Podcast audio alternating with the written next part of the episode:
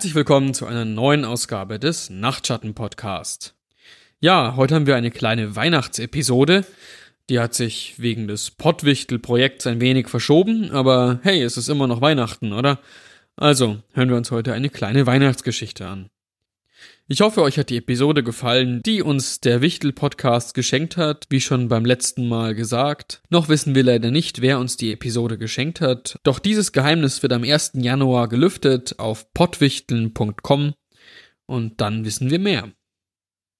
Die heutige Geschichte heißt Ein besonders braver Junge, eine finstere Weihnachtsgeschichte. Es war einmal ein besonders braver Junge. Er war acht Jahre alt und sein Name war Miles. Er tat fast immer all das, was brave Kinder tun sollen.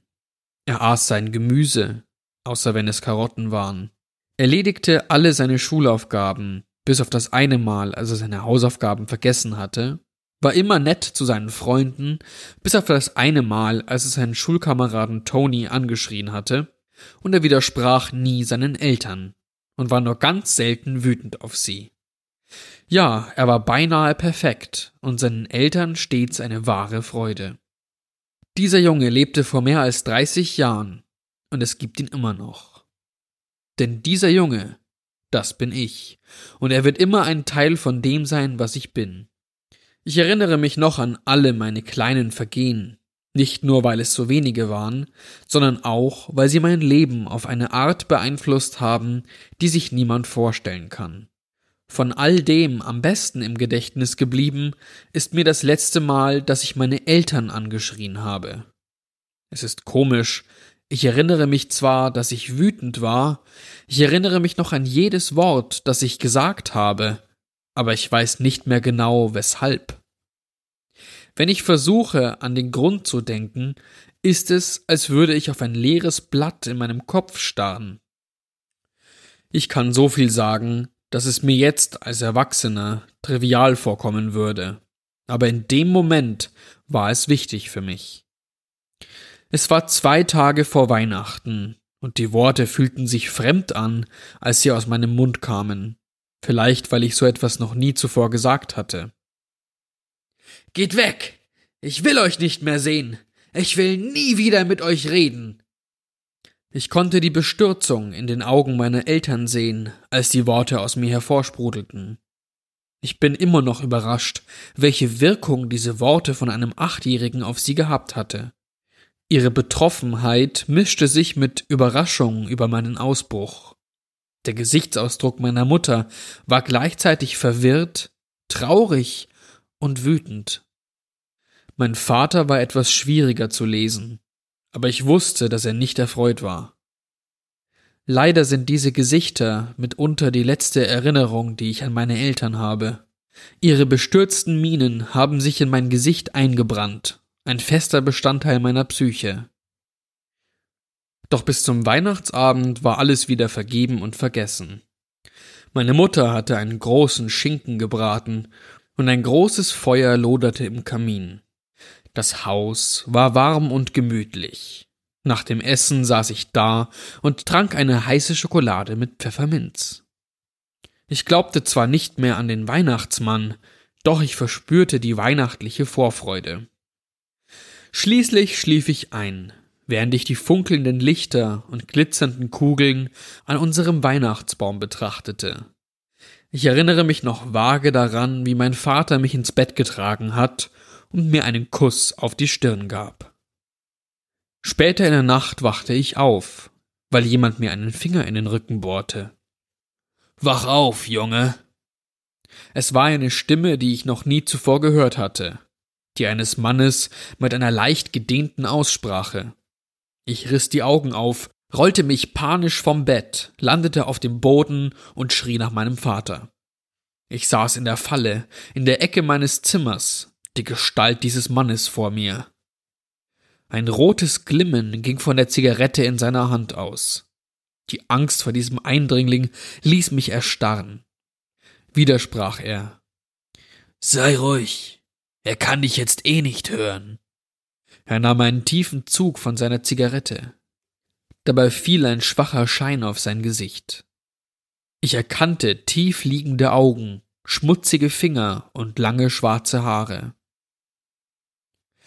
Aber ich hör dich, Junge. Dich hör ich deutlicher als alle anderen, auf eine Art, die du nicht mal verstehen kannst.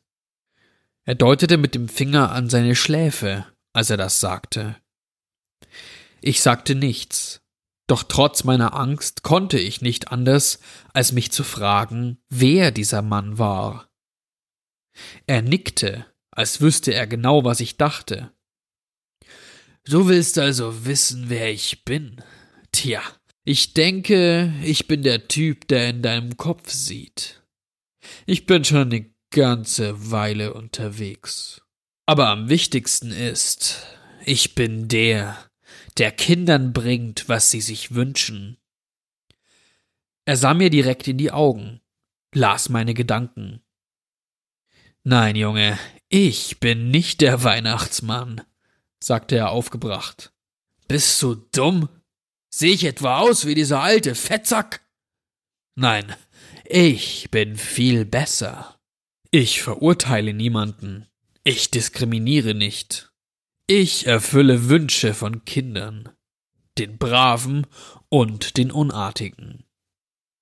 Endlich fand ich meine Stimme wieder, auch wenn er meine Fragen einfach beantworten konnte, ohne dass ich etwas sagte. Ich. Ich hab mir nichts gewünscht, brachte ich mit zitternder Stimme hervor. Oh doch, das hast du. Du wolltest doch, dass deine Eltern verschwinden. Das habe ich laut und deutlich gehört. Nicht sehr nett von dir. Ich würde sagen, das macht dich zu einem unartigen kleinen Jungen. Aber keine Sorge, wie gesagt, ich diskriminiere nicht. Aber ich will nicht mehr, dass sie weggehen. Er schüttelte den Kopf. Aber als du's gesagt hast, Wolltest du es? Das habe ich gehört. Ich höre nicht alle Kinder, nur manche, und dich höre ich am lautesten von allen. Jetzt liefen mir Tränen über die Wange, aber das schien den Besucher wenig zu interessieren. Na ja, Junge, ich wollte dich nur mal besuchen und sehen, wem die Stimme gehört, die da seit Tagen in meinem Kopf schreit. Er drehte sich um und ging Richtung Tür. Ich muss jetzt anfangen. Es ist Zeit, dir dein Geschenk zu besorgen und mir selbst auch eins gleich dazu. Fröhliche, verdammte Weihnachten, Junge. Er schnippte den Zigarettenstummel in die Zimmerecke und murmelte vor sich hin, während er den Flur hinunter zum Schlafzimmer meiner Eltern ging. Fröhliche, verdammte Weihnachten. Meine Zimmertür ging zu, obwohl sie der Mann nicht geschlossen hatte. Wieder schrie ich laut nach meinen Eltern. Ich weiß bis heute nicht, ob sie mich gehört haben. Ich wünschte, ich könnte behaupten, dass ich tapfer aus meinem Zimmer gerannt bin, um sie zu warnen. Doch ich saß nur zusammengekauert in meiner Ecke, weinend und verängstigt. Ich lauschte nach Hinweisen auf einen Kampf oder Schreie meiner Eltern, doch ich hörte nichts. Stunden vergingen, und ich sah, wie sich der Himmel vor meinem Fenster von schwarz zu grau und schließlich orange färbte. Ich wartete darauf, dass meine Eltern kamen und mich finden würden, während aus dem Orange draußen blau wurde. Aber sie kamen nicht. Das Haus war totenstill, und trotzdem saß ich da in der Ecke. Es war schon Nachmittag, als ich endlich mein Zimmer verließ. Ich wusste, ich konnte nicht ewig da drin bleiben. Auf Zehenspitzen schlich ich zur Tür und öffnete sie ein paar Zentimeter. Was ich aus meiner Position sehen konnte, wirkte normal. Alles war, soweit ich sehen konnte, an seinem Platz. Ich öffnete die Tür ganz und erwartete schon, dass der Mann von gestern hervorspringen würde, aber nichts dergleichen passierte. Meine Stimme durchbrach die Stille. Mama? Papa? Keine Antwort. So leise wie möglich ging ich den Flur entlang zum Elternschlafzimmer. Die Tür war ein Spalt weit geöffnet. Papa? Ich legte die Hand auf die Tür. Mama? Ich schob sie auf und spähte hinein. Was ich dort sah, daran kann ich mich nicht wirklich erinnern. Also, um das klarzustellen, ich weiß genau, was mit meinen Eltern passiert ist, aus den Erzählungen von anderen. Ich habe keine Erinnerung an den Anblick, der sich mir im Schlafzimmer bot. Mein Unterbewusstsein muss dieses traumatische Erlebnis verdrängt haben. Sogar heute noch, wenn ich diesen Morgen in meinen Träumen wieder und wieder erlebe, wird alles weiß in dem Moment, in dem ich das Schlafzimmer betrete. Das nächste, woran ich mich erinnern kann, ist, dass ich auf der Straße vor unserem Haus liege, schreiend und wild um mich schlagend. Die Porters, die nebenan wohnten, hatten mich durch ihr Wohnzimmerfenster gesehen. Mr. Porter kam aus dem Haus zu mir gelaufen. Er musste bemerkt haben, dass irgendetwas Schlimmes passiert war. Sie sind tot, war alles, was ich sagen konnte, und das wiederholte ich immer wieder und wieder. Mrs. Porter folgte ihrem Mann und versuchte mich zu trösten, während er nach drinnen ging, um nachzusehen. Eine Minute später kam Mr. Porter wieder nach draußen und übergab sich in die Büsche. Niemand erzählte mir die ganze Geschichte, jedenfalls nicht damals. Man erklärte mir, dass ein sehr böser Mensch ins Haus gekommen war und meine Eltern ermordet hatte, obwohl ich das ja schon selbst wusste. Was man mir vorenthielt war, dass meine Eltern enthauptet worden waren. Die Schnitte waren sauber und präzise, beinahe chirurgisch. Ihre Körper lagen im Bett, als hätten sie geschlafen, als es passierte. Das Schlimmste war jedoch, dass ihre Köpfe nirgends gefunden wurden. Die Körper waren aufgeschlitzt worden, und mit ihrem Blut waren merkwürdige Symbole an die Wand gemalt. Von dem Blutbad abgesehen wurden absolut keine forensischen Beweise gefunden. Nicht ein Fingerabdruck, loses Haar oder Fußabdruck war am Tatort. Rein gar nichts. Die Polizei hörte sich meine Geschichte an, sobald ich bereit war, mit ihnen zu reden. Später fand ich heraus, dass ich als unzuverlässiger Zeuge eingestuft wurde, hauptsächlich weil meine Geschichte nicht zu dem Fehlen jeglicher Spuren passte. Ein besonders geschulter Polizeibeamter und ein Therapeut setzten sich mit mir zusammen, um meine Aussage nochmal durchzugehen. Dieser Mann, er hatte also keine Handschuhe an. Ich schüttelte den Kopf. Ich erinnerte mich deutlich an die Zigarette in seiner Hand, und da war kein Handschuh gewesen. Und er hat die Zigarette auf den Boden geworfen, als er fertig war mit Rauchen. Ich nickte. Und dann ist er gegangen und hat die Tür zugemacht. Ich schüttelte den Kopf, aber dann dachte ich nochmal nach und nickte. Ich war mir nicht sicher. Der Polizist machte sich Notizen, während ich sprach. Er nickte mir aufmunternd zu, aber ich sah den zweifelnden Ausdruck auf seinem Gesicht, als ich sagte, der Mann hätte meine Gedanken gelesen. Was ich ihnen nicht erzählte, war, dass ich mir zwei Tage vor den Morden gewünscht hatte, meine Eltern würden verschwinden. Danach kam der Polizeizeichner. Er fing damit an, ein paar Schlümpfe für mich zu zeichnen. Dann führte er mich langsam dahin, mich an das Aussehen des Mörders zu erinnern. Ich wusste seine Bemühungen wirklich zu schätzen. Das Ergebnis sah einigermaßen so aus wie der Mann, den ich in Erinnerung hatte, aber nicht ganz genauso. Aufgenommen wurde ich von der Schwester meiner Mutter, Tante Janine, und ihrem Mann, meinem Onkel Anton. So schrecklich der Tod meiner Eltern war, so viel Glück hatte ich dafür, die beiden in meinem Leben zu haben. Denn sie waren neben meinen Eltern wohl die besten Menschen, bei denen ich hätte aufwachsen können. Denn wenn ich heute zurückschaue, kann ich sagen, dass ich sie genauso sehr vermisse wie Mama und Papa. Janine war Managerin in einem Büro, aber sie nahm sich eine Auszeit, um ein paar Monate bei mir zu Hause sein zu können. Anton arbeitete bei einer Security-Firma. Er war der Typ Mann, der immer ein Lächeln im Gesicht hatte, so dass keiner ihn sich hätte je wütend vorstellen können.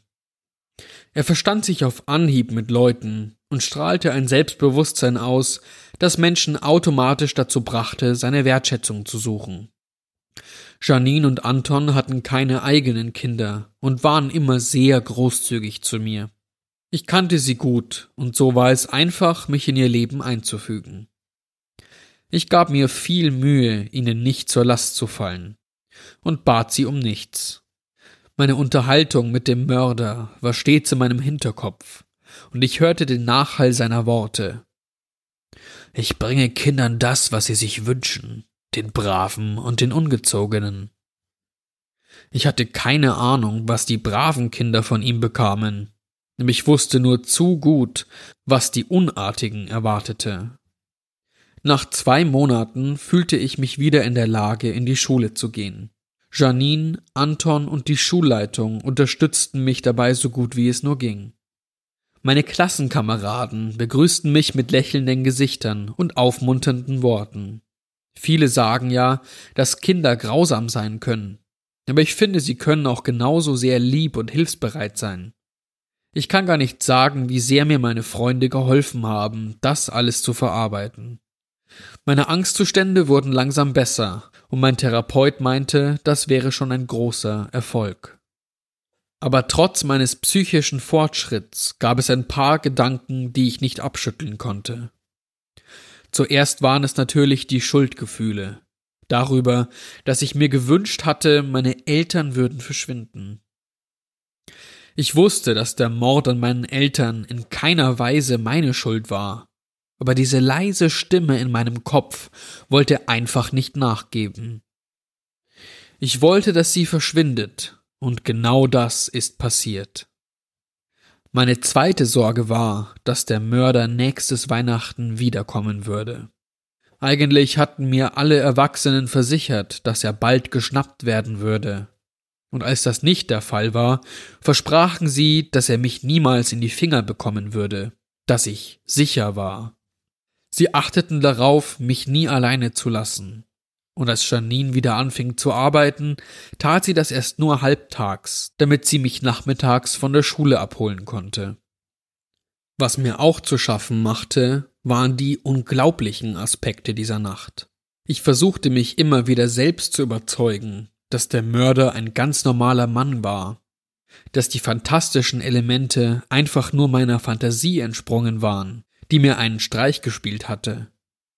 Aber ebenso wie diese Schuldgefühle wollte der Verdacht, dass er mehr als nur ein Mann war, nicht völlig verschwinden.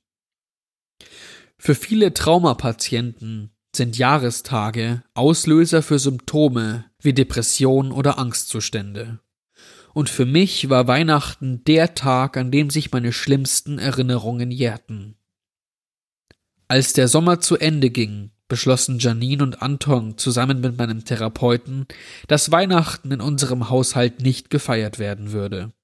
Sie waren sich einig, dass ich dafür noch nicht bereit war, womit sie auch recht hatten. Da Weihnachten also ein ganz normaler Tag für uns sein würde, schmissen Janine und Anton eine riesige Party zu meinem neunten Geburtstag im Oktober. Es kam mir vor, als wären alle aus unserem Viertel gekommen. Es gab eine Hüpfburg, Ponys und sogar einen Zauberer, und alle, mich eingeschlossen, hatten einen fantastischen Tag. Es war vermutlich das erste Mal in zehn Monaten, dass ich richtig grinsen konnte. Natürlich hatte ich bis dahin auch gelächelt, aber ich rede von der Art von Grinsen, bei dem man die Zähne zeigt und einem die Freude ins Gesicht geschrieben steht. Doch leider hielt die Freude nicht ewig an. Kurz nach Halloween erschienen die ersten unvermeidlichen Zeichen dass Weihnachten nahte, und meine Nervosität steigerte sich. Obwohl wir Weihnachten nicht feiern würden, war es doch unmöglich, es zu ignorieren. Festtagsbeleuchtung, Schaufenster, Werbespots, Weihnachtslieder aus allen Lautsprechern. Wie soll man das alles vermeiden und trotzdem noch einen normalen Alltag haben? Natürlich war das nicht ganz machbar, aber Janine und Anton gaben sich Mühe, mich so wenig wie möglich all dem auszusetzen. Anstelle von Fernsehen brachte mir Onkel Anton Schachspielen bei, und wir spielten jeden Abend. Sie nahmen mich auch so wenig wie möglich zum Einkaufen und ließen mich viel Zeit zu Hause verbringen. All diese Dinge zu vermeiden half schon ein bisschen, aber das enge Gefühl in meiner Brust jeden Morgen beim Aufwachen blieb. Ein Zusammenbruch konnte ich bis zum 21. Dezember entgehen. Tante Janine, die sich um mich kümmerte, war selbst auch den ganzen Tag zu Hause gewesen. Doch nach fünf Runden Romy hintereinander hatte sie schließlich genug. Sie warf ihre Karten beiseite. Weißt du was, Miles? Wir haben schon viel zu lange hier drinnen gesessen. Komm, lass uns ein Eis essen gehen. Ein kleiner Ausflug wird schon nicht schaden, oder? Ich lächelte. Okay.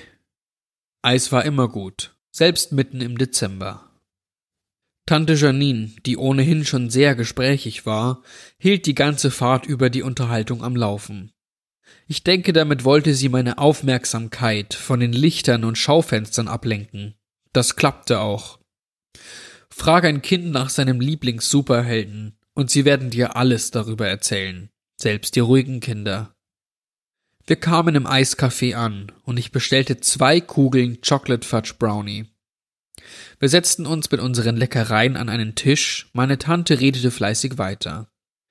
Doch für einen kurzen Moment fiel mein Blick auf das glitzernde Schaufenster eines Spielzeugladens auf der anderen Straßenseite. Darin hing ein riesiges Poster. Darauf war der Weihnachtsmann auf einem Hausdach zu sehen, so als wolle er gerade in den Kamin klettern, umgeben von blinkenden Lichterketten. In großen Lettern stand darauf was wünschst du dir zu Weihnachten? Ich versuchte wegzuschauen, aber die bunten Lichter verschwammen vor meinen Augen, bis ich nur noch ein einziges weißes Licht wahrnahm. Miles? Miles! Die Stimme meiner Tante wurde immer drängender. Ich bemerkte, dass sie meinen Namen bereits seit einigen Augenblicken wiederholte. Der Eisbecher fiel mir aus der Hand. Ich, ich will sie einfach nur zurück. Da strömten mir die Tränen ungehindert übers Gesicht. Ich war außer mir, ich konnte an nichts anderes mehr denken. Tante Janine kam um den Tisch herum zu mir, nahm mich fest in den Arm.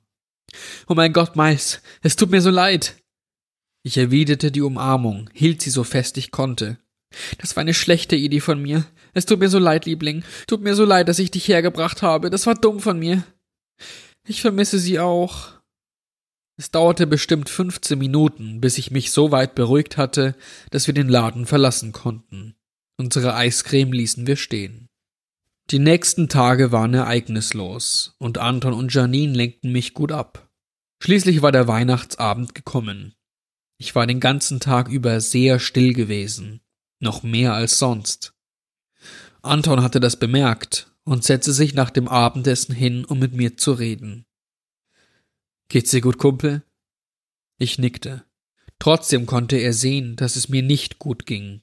Er schien genau zu wissen, wie ich mich fühle. Komm her, Miles. Ich will dir was zeigen. Ich folgte ihm zum Wohnzimmerfenster, wo er den Vorhang zur Seite zog. Siehst du dieses Fenster? Er schlug mit der Hand gegen die Scheibe, um mir zu zeigen, wie massiv sie war. Das sind die stabilsten Fenster, die für Wohnhäuser hergestellt werden. Meine Firma hat sie eingebaut. Die sind unkaputtbar und keiner kann sie von außen öffnen. Ich starrte aus dem Fenster in die Schwärze draußen. Als nächstes ging er zur Tür. Siehst du, wie massiv die ist? Es bräuchte schon einen Panzer, um die einzurammen. Genauso die Hintertür. Es gibt keinen Weg hier rein. Er kniete sich hin und sah mir in die Augen. Miles, du bist hier in Sicherheit. Niemand, ich meine wirklich niemand, kommt hier rein, wenn wir ihn nicht lassen. Er warf einen verstohlenen Blick zur Seite. Aber sag deiner Tante nicht, dass ich dir das hier gezeigt hab. Er schob seine Jacke beiseite, so dass ich die Pistole sehen konnte, die in einem Holster steckte. Nur eine zusätzliche Vorsichtsmaßnahme, aber die werde ich erst gar nicht brauchen. Ich nickte, fühlte mich jetzt sicherer, aber noch nicht ganz. Ich machte mir immer noch Sorgen. Nicht nur um mich selbst, sondern auch um Janine und Anton. Langsam war es Schlafenszeit, und Janine wusste in ihrem Einfühlungsvermögen, das normalerweise nur Mütter haben, wie sie die Nacht ein wenig angenehmer für mich machen konnte. Miles, willst du heute in unserem Zimmer schlafen? fragte sie. Ja, antwortete ich lächelnd und nickte. So könnten wir alle aufeinander aufpassen. Sie würden mich beschützen und ich sie warnen, wenn jemand hereinkam. Sie legten mir ein paar weiche Decken auf den Boden, auf dem Platz zwischen dem Bett und der Wand. Stundenlang lag ich wach, hörte, wie Anton und Janine ruhiger atmeten und einschliefen. Angestrengt lauschte ich nach ungewohnten Geräuschen, aber ich hörte nichts. Nur das Ticken einer Uhr und gelegentlich ein vorbeifahrendes Auto. Und endlich stieg die Erschöpfung über meine Anspannung und ich schlief ein.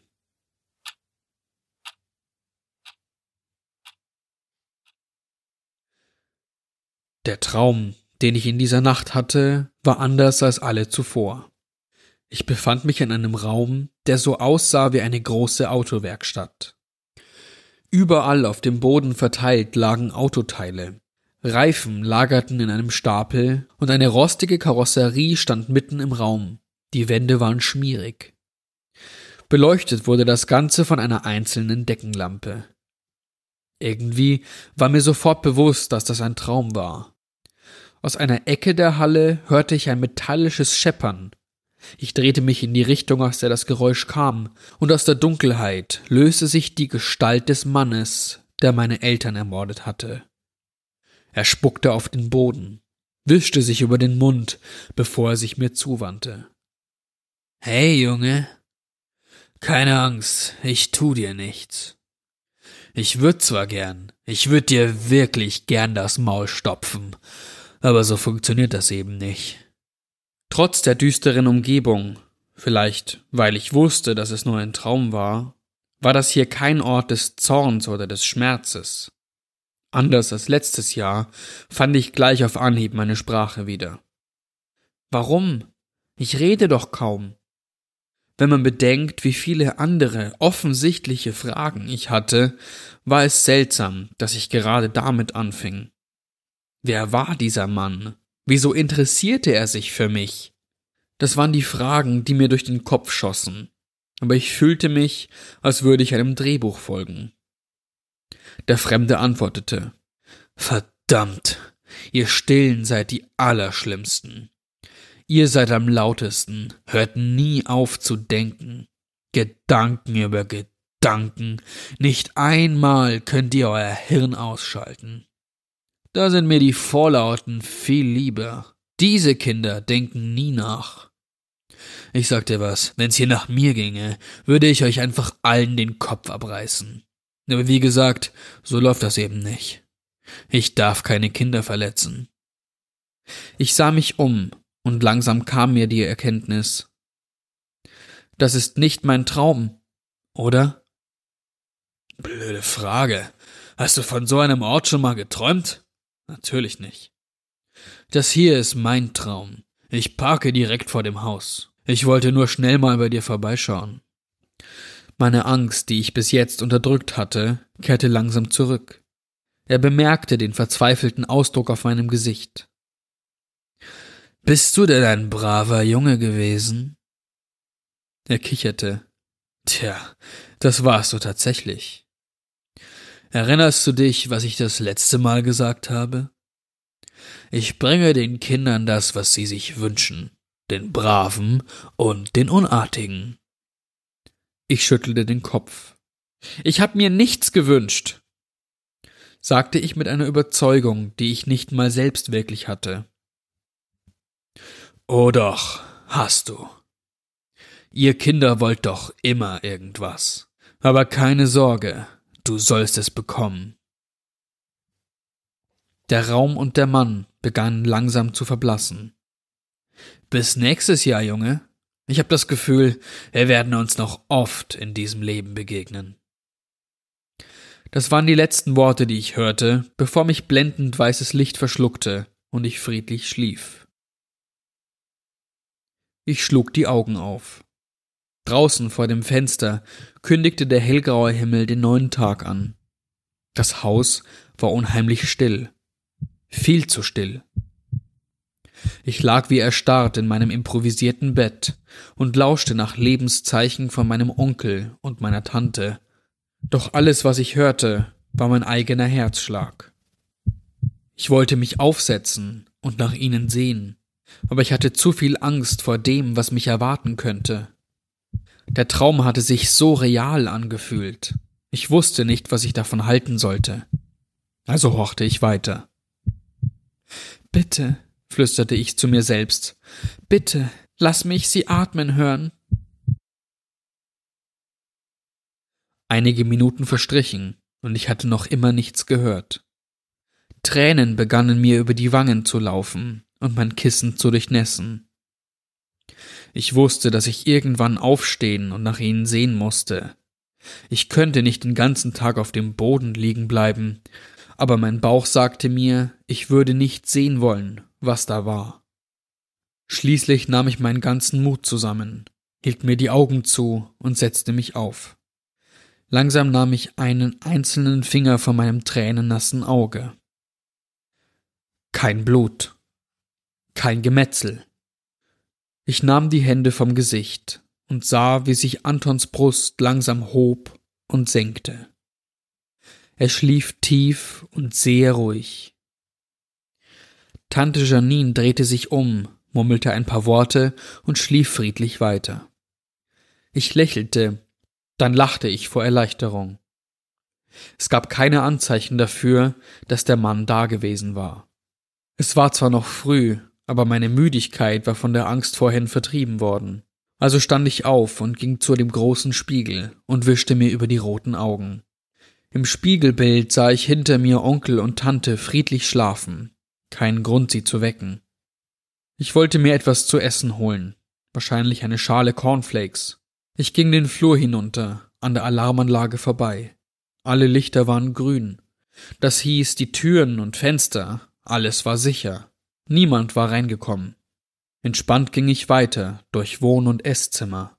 Dort sah ich es, mitten auf dem Esszimmertisch.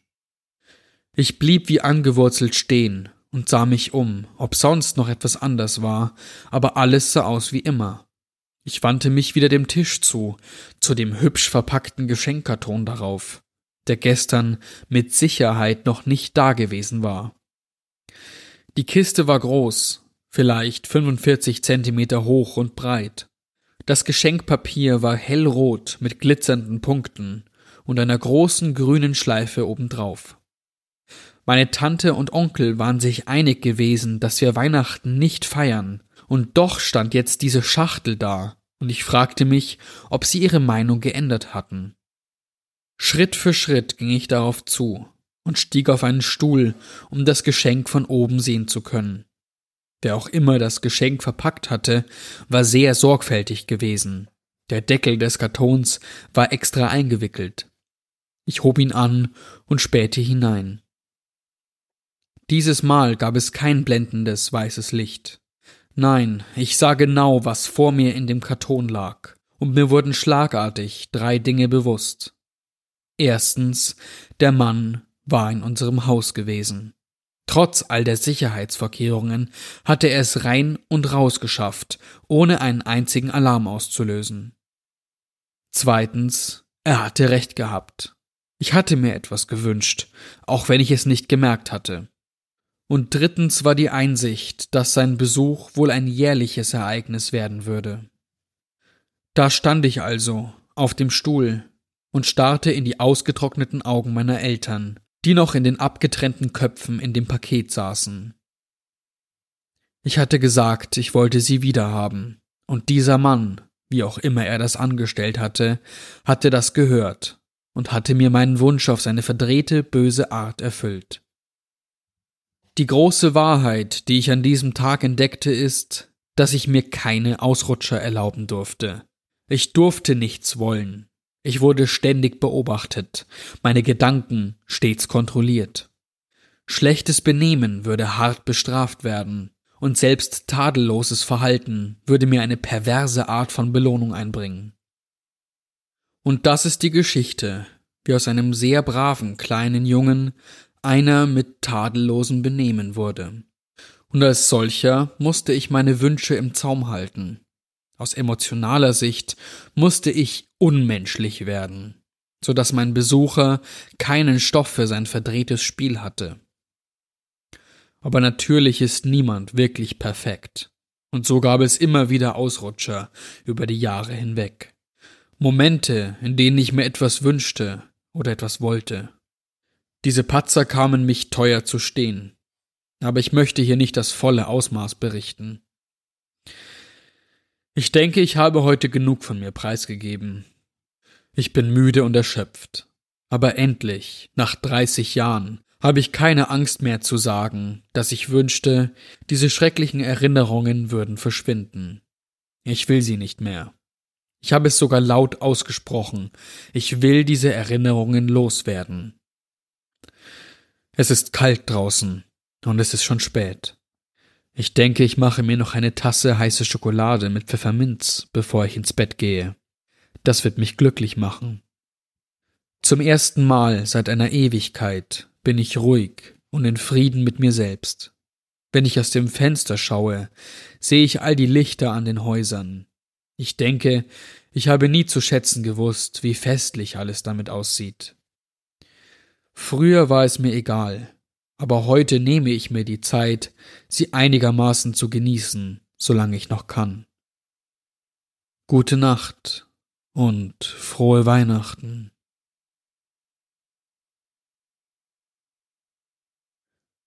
So, das war's wieder für heute. Ich hoffe, ihr hattet ein besseres Weihnachtsfest als Miles.